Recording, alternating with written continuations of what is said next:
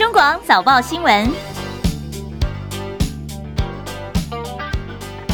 各位早，欢迎收听中广七点早报新闻，我是张庆玲。今天是中华民国一百一十一年十月十三号，今天是星期四，农历九月十八。在今天的天气状况方面，东北季风稍稍的减弱一些，不过今天清晨各地还是有凉意，中南部还是要留意日夜温差大。好，我们今天请预报员来告诉大家天气状况。预报员早安，主持人早，各位听众朋友大家早。今天就是东北季风稍微减弱一点点，但是各地还是早晚还是比较凉的。西半部跟东北部的低温大概还是只有二十二、十度到二十二度左右，花东三十二十三度。但是今天白天的最高温也是略微回升的。迎风面的桃园以北跟宜兰，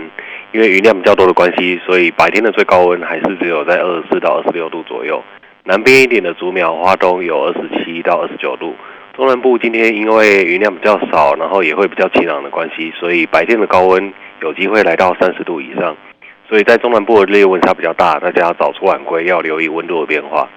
降雨方面，迎风面的桃园以北跟东半部地区，恒春半岛还是有降雨的机会的。其中在基隆北海岸跟宜兰地区，降雨时间还是会比较长的，尤其是在宜兰地区，也是还是会有局部大雨发生的一个机会。而新竹以南地区大多为多云到晴，只有午后的中南部山区会有一些零星的午后阵雨发生。风力的部分，今天东北风还是明显偏强的，所以在台湾各地的呃沿海海边的风也是蛮大的，包括澎金马也是会有九到十级的一个强风，所以大家在临近海域的风浪也是比较大的，海上作业跟海边活动也要留意安全。以上资料由中央气象局提供。好，气象预报员，这两天会有台风生成吗？对台湾的影响如何？目前菲律宾东方海面是有一个蛮大的低压带，然后但是它还没有形成热带性低气压，预计它会在这一个周末开始，大概是十五号、十四号开始，东北部宜兰地区会开始下雨，然后十五号雨会更大，十六号、十七号会是雨最大的两天，在整个北北部跟东半部都会有下雨的机会，尤其是在宜兰跟花莲。这两个地方还有台东都会有大雨或豪雨发生的一个机会，所以这个周末如果有安排活动，要留意一下。好，谢谢曾昭成预报员在天气方面的提醒。今天清晨收盘的美国股市表现，看到这个数字是美国九月份的生产者物价指数 PPI 高于预期，增幅百分之零点四，比市场预期增幅百分之零点二来的强劲，是三个月来的首次上涨。这暗示说，这通膨的压力恐怕需要一段时间才能够缓和，也就是联准会有可能会继续的维持激进的升息路线。另外，就是投资人关注美国政府在明天要公布重要的通膨数据，九月份的消费者物价指数 CPI。所以今天在美股是小跌作收，道琼跌二十八点，收在两万九千两百一十点；纳斯克指数跌了九点，收在一万零四百一十七点；史坦普白指数跌了十一点，收在三千五百七十七点；费城半导体跌十九点，收在两千一百九十八点。今天看到台积电的 ADR 跟联电的 ADR 都是上涨，其中台积电 ADR 涨了百分之一点零四，联电更是大涨了百分之四点二九。至于在欧洲的主要股市方面，由于投资人观望美国的通膨数据，所以今天欧洲主要股市是收黑的。像国内的本土新冠疫情还是在高原期，不过国门在今天凌晨已经如期解禁了。从今天开始实施入境的零加七新制，每周的入境人数也调整为十五万人次。指挥官王必胜在昨天深夜到桃园机场去视察边境解封的情况，那么也迎接了来到台湾的第一团泰国旅客。好，首发团四十五名泰国旅客在今天凌晨抵达，也是我们解封第一天第一个来到台湾的旅行团。看到落地的旅客纷纷拿起手机拍照打卡，航空公司还有我们的观光局旅行社也欢迎有伴手礼，另外也有献花哦。那么旅客说他们来到台湾哦，那么一解封马上。就来，因为他们喜欢台湾。另外，在现场蛮吸睛的，就是有一个泰国的网红呢，他精心打扮成为美少女战士，好，这外形非常的亮眼呢，也变成是一个现场的一个焦点。好，今天的入境人数大概是一点二万人，其中总共有二十团，两百四十四名是国际旅客来到台湾旅游，尤其是泰国会变成是我们解封第一天的最大的客源国家。广告之后，更多新闻提供给大家。中国广播公司。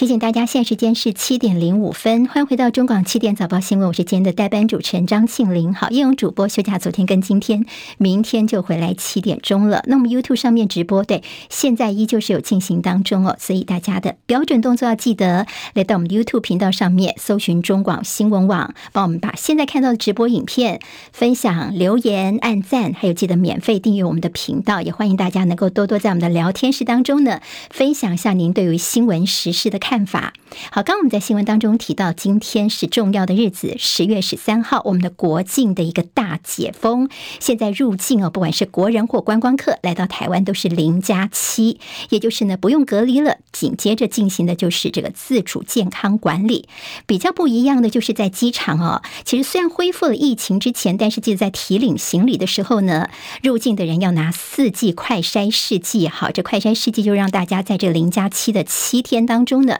能够自我健康管理一下自己的情形。另外，指挥中心昨天也宣布说呢，全球新冠肺炎旅游的疫情建议等级从第三级的警告，现在已经降到第二级的警示。好，我们整理一下今天的这个懒人包，到底今天有哪些重点呢？今天开始入境旅客是七天自主管理，在机场几乎是恢复了疫情之前的一个呃通关的手续，就是不用再做 PCR 了。另外，机机场内因为疫情所设立的旅客审单通关，还有居家检疫作业设施都撤除了。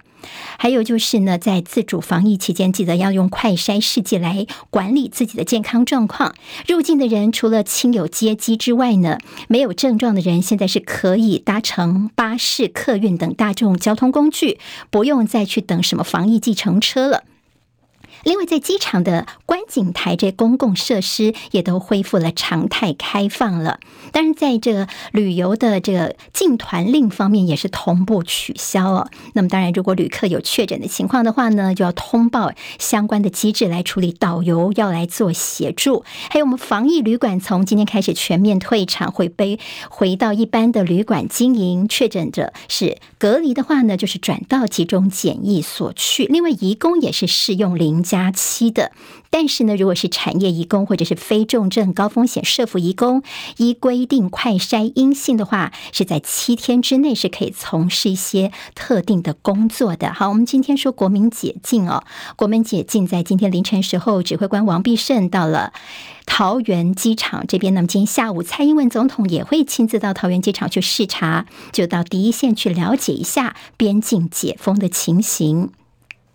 好，台湾入境现在已经解封，变成零加七了。有很多是两三年都没有回来台湾的大陆台商，乐观其成。他们最近呢也开始说有规划，近期要回台湾，或者是说明年春节要返乡团圆。不过有台商反映，现在有问题，就是两岸往来的航班架次跟航点依旧是处于紧缩的状态。还有呢，这两岸对于新冠的这个检验的 CT 的标准值不一样。台湾呢，你 CT 值是。是标准是是三十，大陆三十五，也就是说，在台湾这边如果过关，那你其实到大陆去，有时候落地反而就变成是阳性的，所以这个部分可能要两岸的相关部门来检讨，来洽谈一下有没有解决的方法。台商回来台湾的最后一里路，现在依旧是有些不确定性。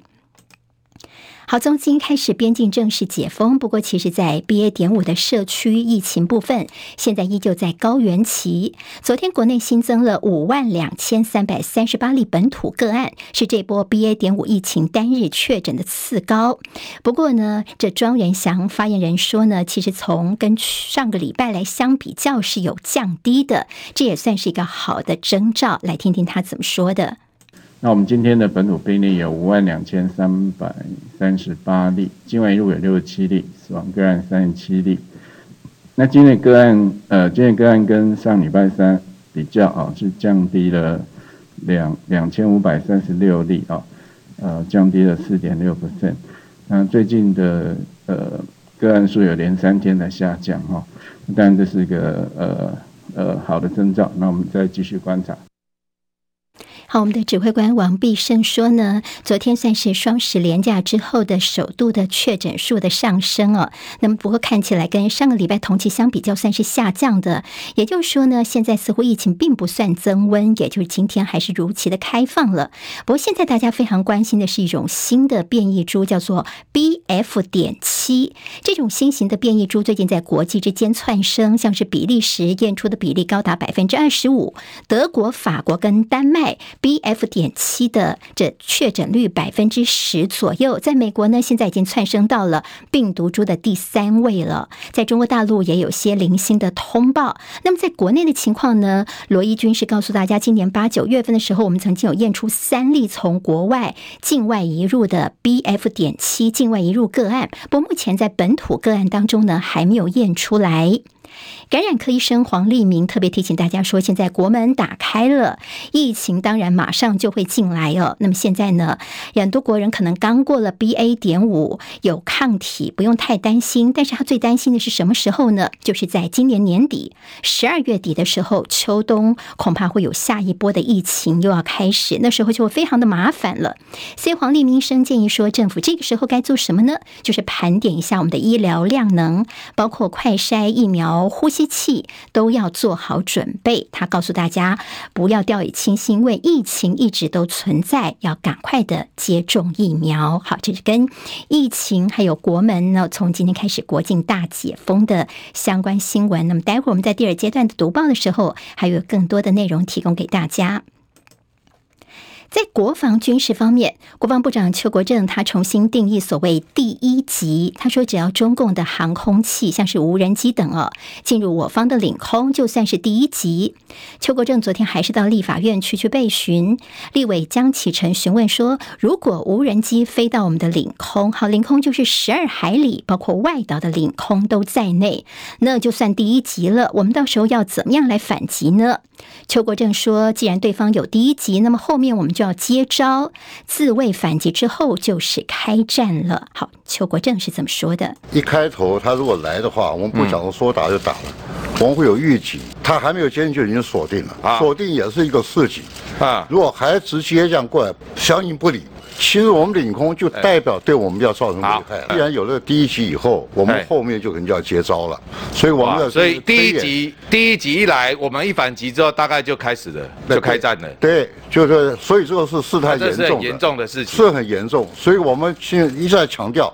要慎战，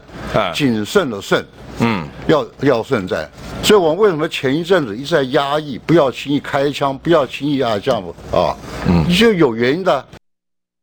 好，但立委也非常关心，说好我们在国防方面，我们要自主防卫的话，兵役要延长，到底是延长一年还是延长成两年呢？邱国正说，国防部不准备修法，现在任何选项都没有否定，但是我不便讲这么明哦。他说呢，还是要跟各部会来协调。那么今会看到在联合报里面的数字哦，帮大家稍微做说明，就是大概原则上一年呢，就是役期要延长为一年的时间，希望在今年底。以十二月三十一号之前能够宣布好，如果到时候恢复一年的义务役的话，那么现在服四个月的军事训练役男会不会被召回来回营来补服剩下八个月的兵役呢？邱国正则是承诺说：“哎呀，不会有这样的情况，不要太过担心，不会拉回来补这八个月的兵役哦。”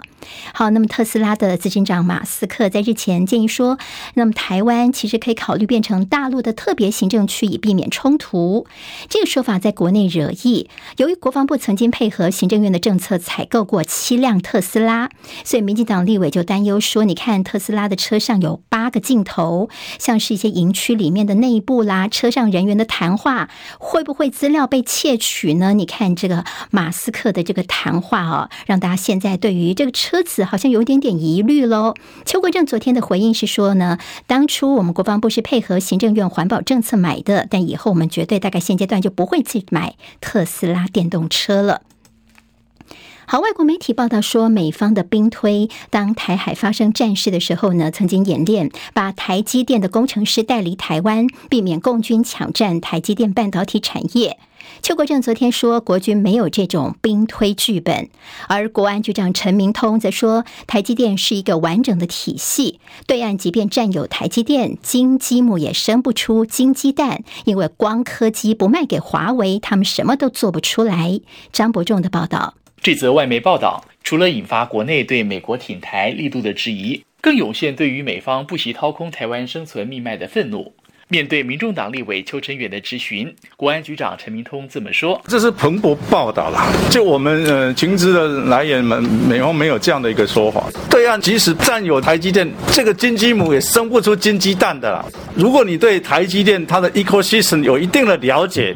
外面风风雨雨这些说法其实都不切实际的。因为台积电是全世界最高端生产晶片项目要素的一个艺术的整合，它已经到艺术的程度了，没有。”其他国家，比如说光刻机不进来，曝光的药剂不进来，缺少一个要素，它都生产不出来的。邱成远则认为，尽管美国政府是当前台湾最重要的伙伴，但也不该私自决定摧毁台积电设施，或诱使台积电员工赴美。不管这是官方走漏的讯息，或媒体的不实报道，都将造成民众的恐慌，也会破坏台美之间的互信。他建议国安局应该提升对关键产业和关键人才的保护。同时，更需防范外资持股比例高达百分之七十一的台积电最后变成美国公司，并适时澄清国人的疑虑。中广记者张博仲台北报道。好，中共二十大在十六号就礼拜天的时候登场。中共国家主席习近平是不是能够成功第三次连任呢？当然，国际上关注，那么似乎是应该不会有悬念了。英国经济学人杂志分析说，如果习近平能够在台北举办胜利游行，完成中国的大一统，就有资格进入中国统治者的万神殿，甚至跟毛泽东可以平起平坐。好，经济学人是说呢，现在中国大陆有令人不寒而栗的制台。台计划副标题则是写下“无痛选项恐怕已经所剩不多”。英国卫报报道说，英国的新任首相特拉斯政府将迅速修订前首相强生时代的国防跟外交政策，要正式把中国列为对英国的叫做威胁。好，这项转变将使得英国对北京的官方政策接近他们对俄罗斯的立场，也就是英国政府接下来会看到对于北京的政策是更加的鹰派了。好，中英之间的关系后续也值得再来观察。这是中国广播公司。好，现在时间是七点十九分，欢迎回到中广七点早报新闻，我是张庆玲。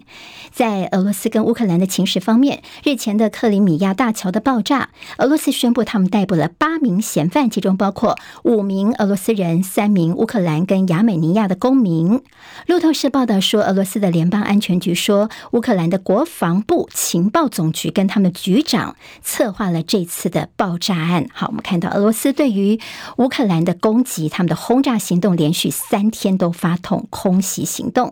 好在西方国家呢，超过五十个国家在北约总部开了个会议，承诺对乌克兰要提供更多的武器，尤其是防空系统。另外，看到乌克兰的国防部呢，他们很罕见的在 Twitter 上面发布了一支四十一秒钟的影片。好，这个影片主要是跟法国来喊话，而这内容影片有点像是情书的方式啊，很浪漫的方式，希望法国能够多提供给大炮。戚海伦的报道。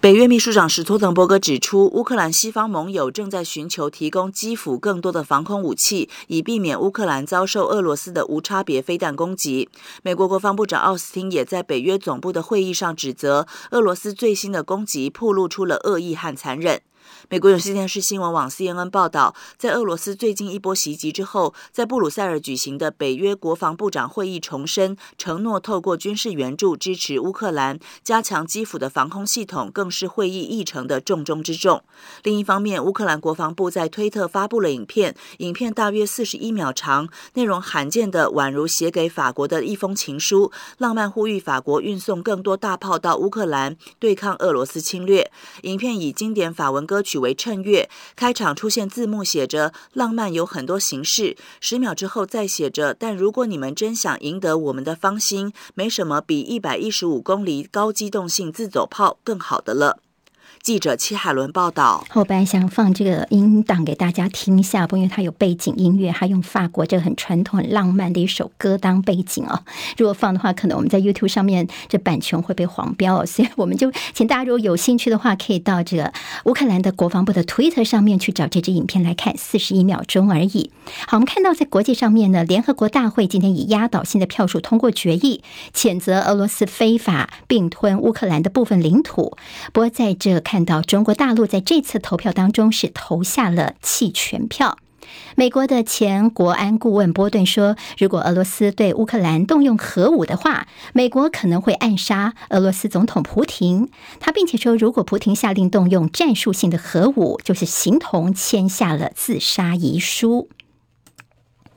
好，回到国内，在社会消息方面，号称是牛樟芝大王的真俊堂的董事长刘威甫被控跟今日传媒的前董座庄丽萍共谋，他们标榜说投资牛樟芝可以治疗癌症，并且保证年息三点六万元，用直销的手法，不到两年的时间吸金将近三十亿元。调查局台北市调处在昨天搜索约谈十四人到案，其中庄姓男子的秘书说，全案庄男是主谋，全案呢案情就急转直下了。所以昨天在漏夜侦讯之后呢，以违反银行法，由这个庄姓男子就是庄丽萍交保两百万元限制出境。至于这个呃真俊堂的董事长刘威甫，以一百万元交保。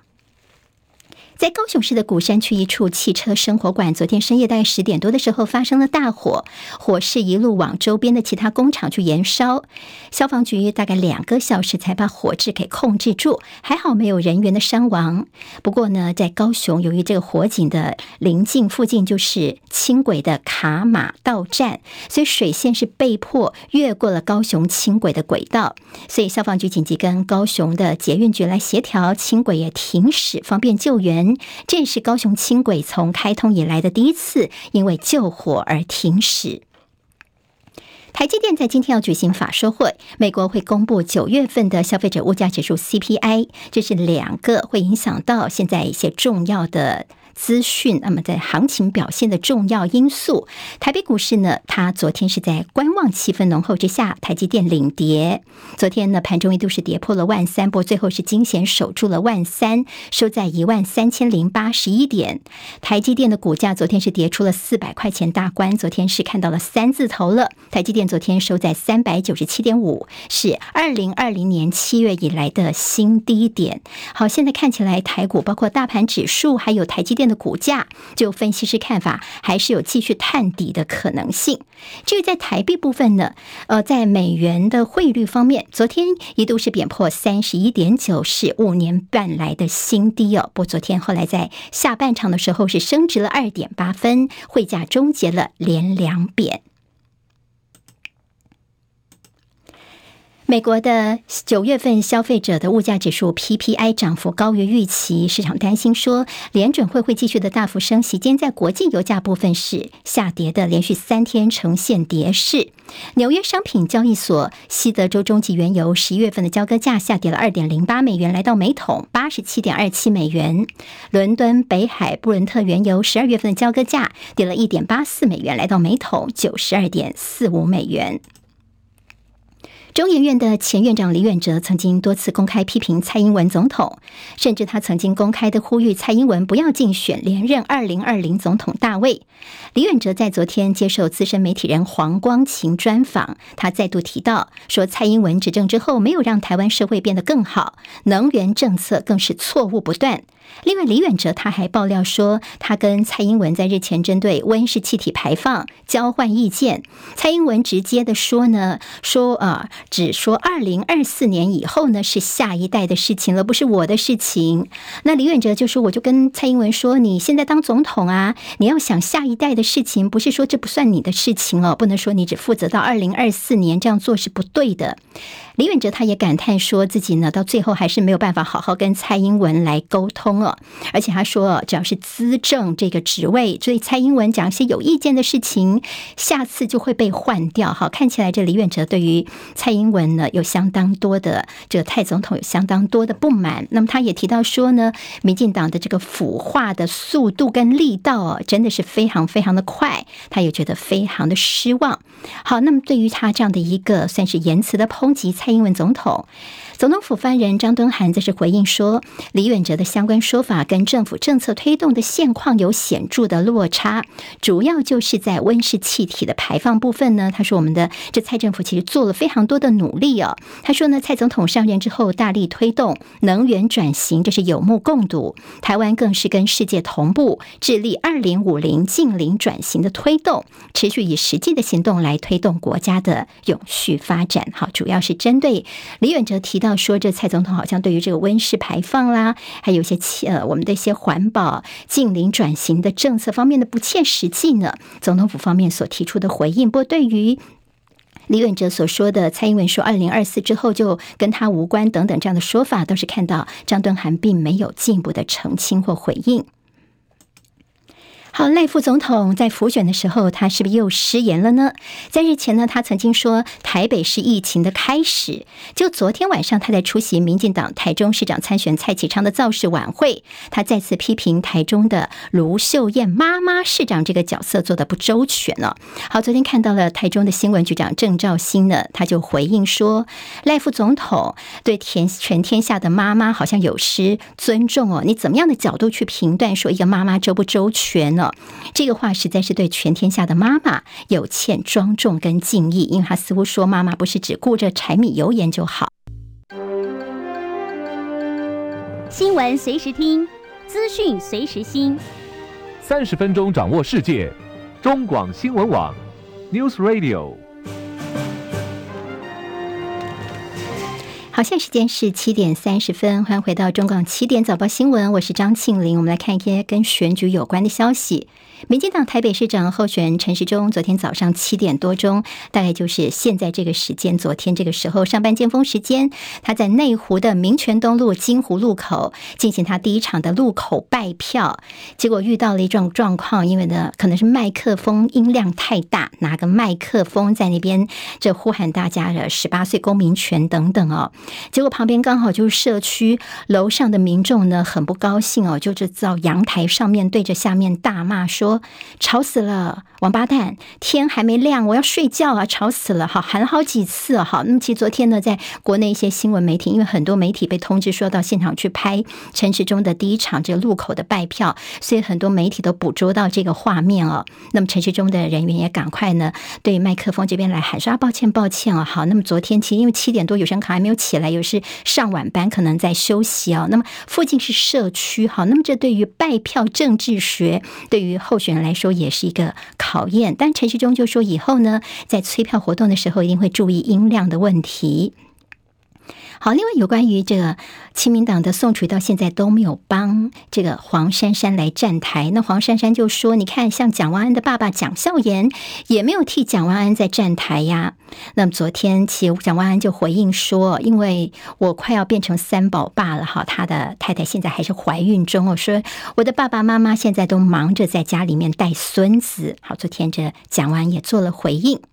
今年的双十国庆是邀请到日本京都的局高校来台，非常活泼的演出，是台湾非常重要的一些热点亮点，大家讨论度也非常的高。但是其实也引起了在国内外学校各种不同表演形式的一些论战。事实上呢，筹办国庆表演活动必须考量到演出团体、节目规模跟特色，很多筹备工作真的叫做千头万绪。李仁月的专题报道。今年国庆表演邀请拥有“橘色恶魔”称号的日本京都局高校吹奏乐部来台演出。团员们边跳边吹，仍旧能够不走音、不间断又充满活力的演出，吸引了各界目光。不过，也引发了网络上的橘粉以及北一女等国内表演团体支持者间的论战。不可讳言，年复一年的国庆活动，久而久之，不管是表演节目的内容以及媒体话题，往往都需要更多更新的亮点和刺激。而橘高校这次访台，也让庆典活动注入新的新鲜感。庆筹会官员说，国庆表演活动必须考量许多条件，例如总统府前广场加上重庆南路一线，属于相当开阔的空间，往往需要一百六十到一百八十人左右，最少也要有一百人才能够撑得起场面。但同时又要考虑邀请演出团体的经费有限，因此有意愿的团体恐怕更少。官员坦言，过去每年国庆活动往往被视为例行工作，加上过去演出团体主要采取自愿报名及遴选的方式，因此经常是南部几所私人职校因为人数、经费和意愿等等的条件，成为国庆演出的熟面孔。而近几年文化总会更积极投入筹备工作，凭借着比较丰沛的艺文界资源，可以引介更多的民俗、新锐和流行文化团体，试图创造更有声有色并且有底蕴的活动。官员举例，并不是过去的学校不好，不过对于属于民间宫庙文化的宋江镇，与其由学生演出来，那么还不如请来真正的民间团体演出。而面对局高校来访，引发了北一女和小明女中等不同支持者间的论战。官员分析，国庆表演节目本来就希望求新求变，偶尔有一两个外国团体来访。如果能够带来不同的方向和内容，也是一种文化交流，更是给彼此年轻学生之间的互相刺激。例如，局高校的同学们就对国内团体的操枪技法很感兴趣。事实上，北市中学乐仪旗队过去每两年都会举办观摩竞赛，也曾经邀请日本、韩国甚至匈牙利等国家的团体来访互动。但近几年已经比较少类似的活动，尤其疫情爆发锁国至今，当初刚入学的高中生也都已经升上高三，即将毕业，让中学生涯更少了和外国同龄者交流的机会，而关于和资深媒体人也指出，随着新课纲和学制的转变，加上少子化的冲击，目前各个学校记忆和康乐类社团的参加人数锐减，各校乐仪队的规模和人数也在萎缩之中，如何撑起一场演出恐怕都都有问题。因此，从学校的社团活动，甚至到国庆表演，其实势必都在转型中。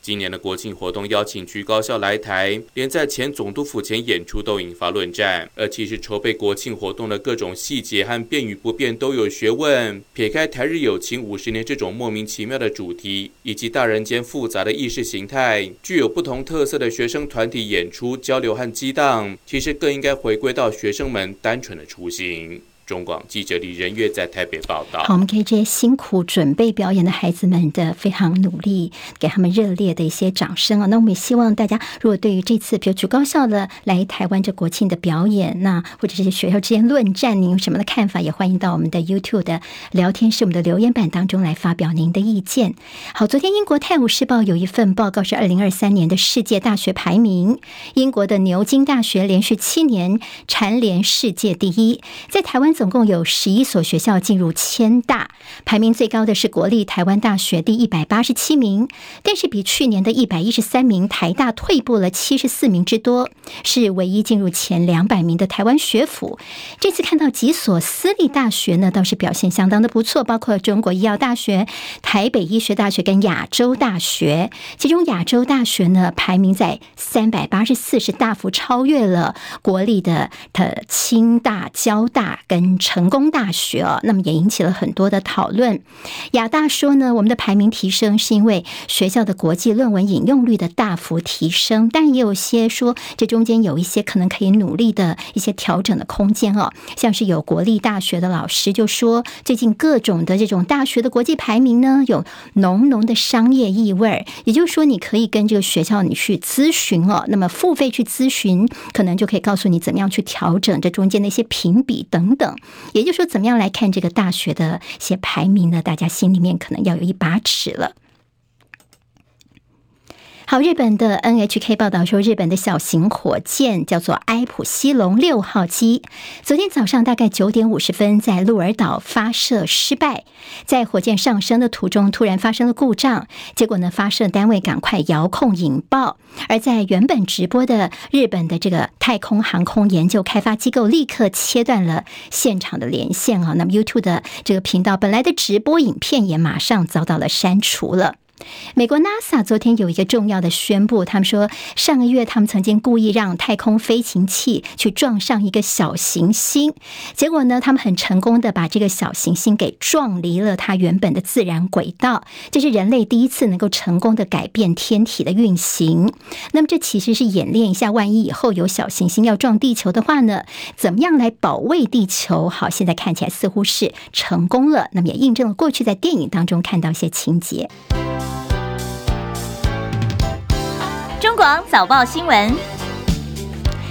好，现在时间是七点三十九分，我们进行中广第二阶段我们的早报的读报时间，快速来看看今天台湾的日报有哪些新闻重点。好，浏览一下，今天在头版，联合报的头版有美国的国安战略继续挺台湾自我防卫，另外边境管制今天解封，全球疫情警示降为二级，机场回到疫情前，只是多了提领入境行李的时候记得拿快筛试剂。自由时报今天头版头条会看到，魁为九百三十九。天边境在今天解封，有二十个旅行团抢先来台，由泰国的旅行团拔得头筹。另外提到说，年底外委会听证美国众议院，希望邀请我们的外长来出席。还有一个是中国大陆的真俊堂集团报吸金二十亿元，约谈了牛张之大王。好，我们刚刚在新闻当中有提到，今天的最新一百万元交保了刘威甫。另外，在自由时报头版要看到西班牙的这样的一个医学上的进。进步为一个十三个月大的女婴成功的进行了肠道移植，是全球首例。中国时报今天头版头条是李远哲，中研院的全院长说，民进党执政之后腐化的比过去来得更快。另外，中共如果发动第一集，国防部长邱国正说要接招反击。另外，还要关心的台积电在昨天跌破了四百块钱，法说会今天登场，利空照顶，台积电的股价恐怕会继续破底。经济日报今天头版头条有美国的晶片。禁令对韩国的厂商开后门。好，今天经济日报头版头条，今天在联合报的内页也有蛮大的一个报道。另外，今天看到了台股的内资撑盘，昨天力守万三，股市不好，救市措施会更强。这是金管会主委黄天牧昨天的一个承诺。不过，他也坦言说，最近在股市当中有很多的灰犀牛跟黑天鹅都跑出来了。工商时报今天头版头条有法说会前夕，台积电跌落三字头，另外日元贬破一百四十六，创二十四年来的新低。另外就是国门的大解封，今天估计有一万两千人来入境，好，包括外国的观光客，还有一些台湾的一些呃，当外国外的台湾人回到台湾来。好，我们看今天在国境的解封部分，睽违了九百三十九天，边境今天解封。好，我们看一下，今天自由时报算是他们挖板挖得蛮快的，好，所以我们会看到今天凌晨大概零点多钟的时候，好，这是王必胜哦，那么他是在送伴手礼给泰国来到台湾的第一团的泰国旅行团。好，我们看到这个旅客呢。手上拿了一个手机哦，哈，赶快拍下他抵达台湾，这是入境之后的一个情形。好，送上了伴手礼。这王必胜今天呃在凌晨的时候呢，跑到桃园机场。另外，今天蔡英文总统下午也会到桃机，就去欢送出境的旅客。好，我们今天也会看到说，像是联合报今天的头版当中这张照片。好，这是要出境的旅客在机场这边拍照。现在能够出国都是让大家非常的羡慕，因为毕竟我们已经这个。边境呢没有开放两年多，快三年的时间了。起码现在出国的话呢，回来之后就可以零加七了，所以出国的意愿现在也大增了。今天的出境人数大概是一万两千多人。呃，在入境的部分哦，出境大概是六千多人。今天的首发团大概有二十团，包括了日本、韩国、新加坡、马来西亚、越南，还有刚说的泰国，其中有五团。今天是来自于泰国最多的。为什么这么多泰国的这个呃观光客来了？最主要是因为泰国的边境开放的比较早哦，所以他们呢可能出国的意愿更高啊。现在听说台湾也开放了，所以马上就冲过来了。好，当然我们在这个全球的疫情警示方面，现在也降为第二级了。还有，就昨天我们看到桃机总共出动大概六百名的清洁人员，昨天晚上非常的忙，忙什么呢？因为在机场当中哦，等到最后一班的旅客入境之后呢，有八千处，他们其实贴了很多的贴纸，什么社交距离的贴纸，现在连夜要赶快清除，因为从今天开始，相关的管制措施全部都放宽了。记得在拿行李的时候要领四季的快筛。世纪好细节的部分，刚刚庆林在新闻当中也提到了。那么有兴趣的朋友自己去找来看哦。那么最主要是我们希望观光市场活水能够进来，在二零二四年能够回到疫情前的水准。明年呢，我们希望能够冲刺到疫情前的五成以上。好，外国观光客能不能够帮我们在观光方面的一个注入活水，都是现在疫情部分，大家还是要小心。中国时报今天在内告诉大家说，昨天本土疫情我们是重新回到了五万大关。好，那么这是疫情来的次高，这一波也来的次高。另外，新的变种病毒 BF. 点七在国际之间来崛起了。感染科医生黄立明医生担心说，这国门一开，新的变种病毒株势必是下一波的主流。所以年底前呢，指挥中心哦，现在既然没有解散的话呢，赶快该做的盘点医疗量能要做。那么民众呢，现在有些次世代疫苗该去接种的也赶快去做，千万不要掉以轻心哦。好，我们看到了这个专家叫做李建章，他说呢，BF. F. 点七为什么大家现在开始关心这个变异株呢？因为呢，它的在体蛋白出现重要的突变，容易造成免疫逃脱。现在有的疫苗还有自然感染，恐怕对它无效。也就下一波的国际大流行，可能就是 BF. 点七。不过呢，大概在欧美国家来说，虽然已经现在有些国家有疫情了，但是他们都是 BA. 点五疫情，等于流行结束之后呢，新的一波 BF. 点七才算攀升哦。也就是说，现在短时间之内应该不会有大规模的一个感染，大家不用太过担心。好，那么现在在校园当中，每天大概是一万名学生确诊，而更宽松的校园防疫新制从今天开始实施，也就确诊学生你自己本身确诊者在家七天，同班同学呢，则是只要自主防疫期间两天的快筛阴性呢，就可以到学校去上课。好，两天内的快筛阴就可以到学校上课了。还有，就公卫学者提醒大家说，确诊康复的人呢，好，我们说有无敌星星吗？这指挥中心已经告诉他说，不要这样相信哦。但是呢，如果说你曾经确诊也康复的话，你去接种次世代疫苗，有公卫学者觉得说，这还是个不错的点，因为可以形成双层的防护，大家可以参考看看。好我们看到，其实跟疫情有关的，今天在联合报还有在中国时报都特别提到了高端哦。好，高端疫苗呢，他们的 EUA，昨天我们的卫福部呢，他们其实这个卫福部长也特别提到了高端，说在去年七月的时候呢，核准高端疫苗的 EUA，其中呢包括了一年内呢，高端必须要检送国内外的执行疫苗保护力的这个效力的报告，在这个月底，好，现在已经是十月十三号了，在十月底的时候，他必须要完成补件。如果逾期还是没有补好资料的话呢，依法就要废止高端的 EUA 哦。好，那么现在呢，就说资料还没有来，还有就是说高端不是说他们有参加这个 WHO 的联合团结试验吗？但是现在其实实验已经做完了，但是报告什么时候出来？WHO 现在还是没有给答案呢哈。高端如果交不出这个月底的期末考的报告的话呢，恐怕就会直接被撤销 EUA 了。好，我们昨天看到，其包括立委，尤其像民进党立委也帮现在高端族群来请命哦。尤其他们现在如果要到日本去的话，必须要先自费个三四千块钱来做 PCR 才能够去日本哦。所以就说指挥中心，我们是不是能够放宽打国际疫苗认证，让高端也能够加入呢？我们指挥中心说，其实我们当初打疫苗不是为了出国为目的啦。那么现在我们还是希望日本方面能够开放高端为特例，现在往这个方向在努力。今天在联合报提。到说挺政府高端战士叫做真心换绝情。好，当初呢，大概有第一批第一季有一百多万人去打了高端，就现在要出国的话，他们面临到了可能到日本还要自掏腰包等等哦。那么现在呢，政府好像让他们出国有点卡卡，所以说呢，当初是高端的民众，现在变成了出国卡卡的低端国民了。这当初的高端族心里面可能是想不到的，他们是不是太相信指挥中心的说法？了了呢，广告之后再回来。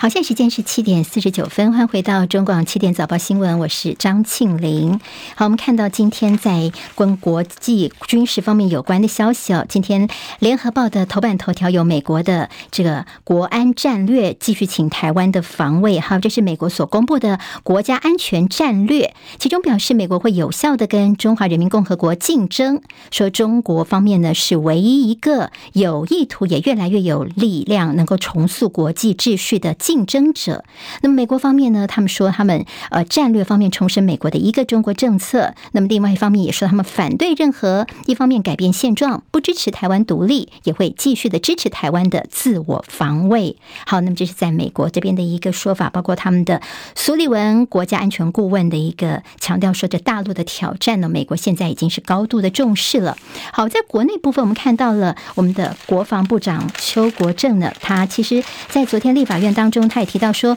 如果大陆方面共军发动第一集的话，我们就接招反击。好，那么说，如果大陆的这个呃航空器进入我们的领空的话，就视同是第一集喽。所以接下来第一集后续会怎么做呢？那么对方第一集我们就反击，那就开战了。那么邱国正的回答说，对，所以呢，这样的事态就会变得很严重。意思就是说，你进到我们的领空，我们就看你叫做第一集了。然后呢，我们当然会叫你哎做些事情，你还是不理的话呢，后面几乎就是开开战的节奏了吗？听起来似乎有这样的一个意味儿。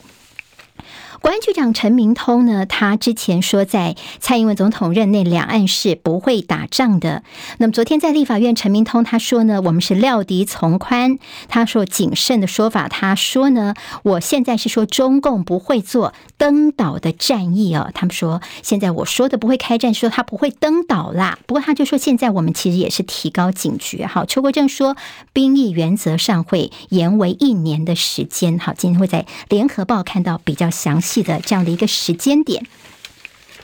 自由时报是美国的联邦众议员，叫做薛曼，最近表示说，期待台湾的外交部长吴钊燮有天能够出席众院外交委员会的听证，不一定本人到场，如果视讯啊线上参与方式，其实也非常的欢迎。那么这事情最快在今年底或明年就可以实现了，到时候将会是台美关系的一大进展。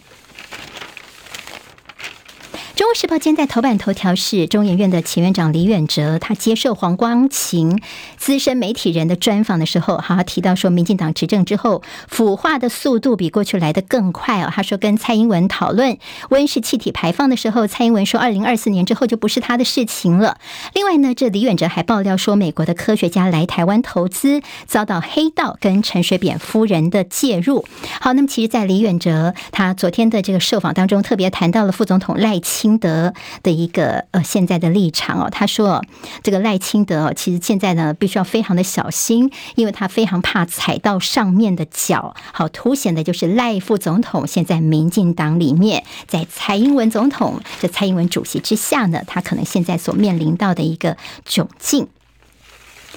联合报今天在内页还有报纸内页当中都有我们经济部长王美花，好，他是在华府这边参加一个研讨会的时候提到了台湾的半导体产业链，哦，真的非常的重要，我们是不可替代性的。如果大陆方面攻击台湾的话，自己会受害。而王美花呢，也会拜会一些美国的一些厂商等等，争取来台湾设十二寸的组装厂。另外，看到今天在经济日报头版头条说，现在呢，美国的这个晶片法案等等，好像对于韩国的。厂商开了后门，美国挡大陆的记忆体，但是放行了韩国的三星跟海力士。好，这个事情我们看得比较细一点啊，因为美国新禁令把大陆的记忆体厂商列入实体清单，并且限制在大陆拥有先进晶片制造的工厂取得升级设备。但是同样在大陆设厂的南韩的这 SK 海力士，昨天发表声明说，他们获得美国在这样的一个豁免权一年的时间哦。另为三星同样也获得了豁免权了。好，那么现在这样情况呢？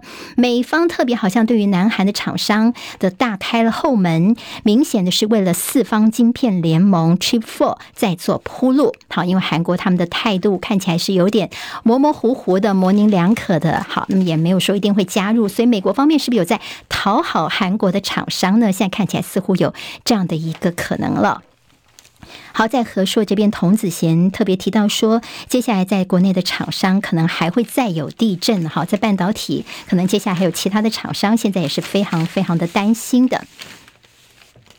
好，在跟选举有关的消息，今天看到在。中国时报的内页说，韩流要北征了。好，那么在蒋万安跟韩国瑜二十号，今天是十三号，二十号刚好就是下个礼拜四。二十号的时候呢，他们两个人有望同台。那么在呃昨天也看到是这个秦慧珠的预告，他说，因为在二十号竞选总部成立的时候呢，蒋万安方面会邀请到。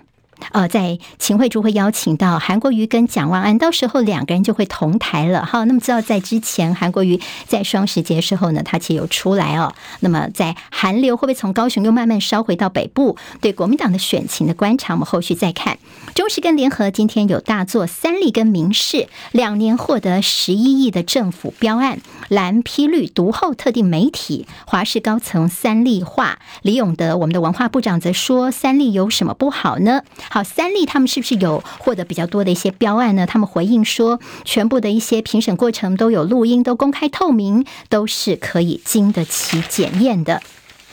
自由时报今天还是继续紧咬许淑华的论文案，说吹哨者说教育部应该要介入审查哦，说呢是重击到了高教的这个学术伦理哈。那么这在佛教大学做出许淑华的论文事件之后呢，现在自由时报还是继续紧咬这个部分。另外在张善政的农委会的研究案的这个情况，说涉及抄袭哦，张善政必须要在下周四之前提书面说明，而他的对手郑运鹏则说，希望张善政能够如。如期公布完整的资料。好，小三通能不能够复航呢？现在政府还在评估，因为可能会牵动到的是金门的选情。朱立伦说，蔡英文的四大韧性，好，在这国庆大会演说当中说，强化台湾的经济产业、社会安全网、民主自由体制跟国防战力的四大韧性。好，国民党主席朱立伦就就有点讥讽。那么这绿营就酸朱立伦，拿什么来酸他呢？拿换柱来算，他说：“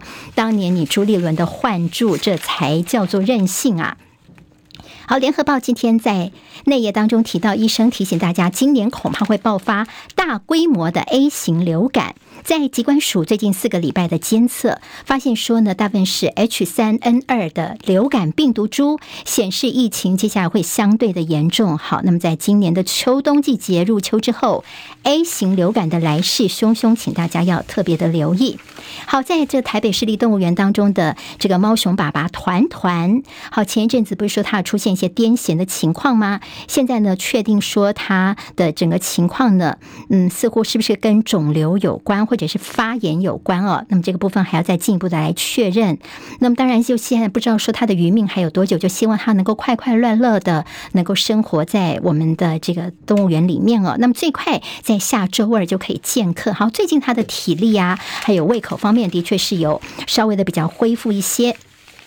在经济日报的头版当中提到，台股的内资撑盘力守万三，法说会前夕，台积电跌落了三字头，还有台股保万三，五年线依旧是失守，市值恐怕是回测四十兆，半导体股最近是股市的重灾区。好，这有今天的七点早报新闻，我是张庆玲，离开教室前，谢谢大家帮我按赞，多多留言，下次再会。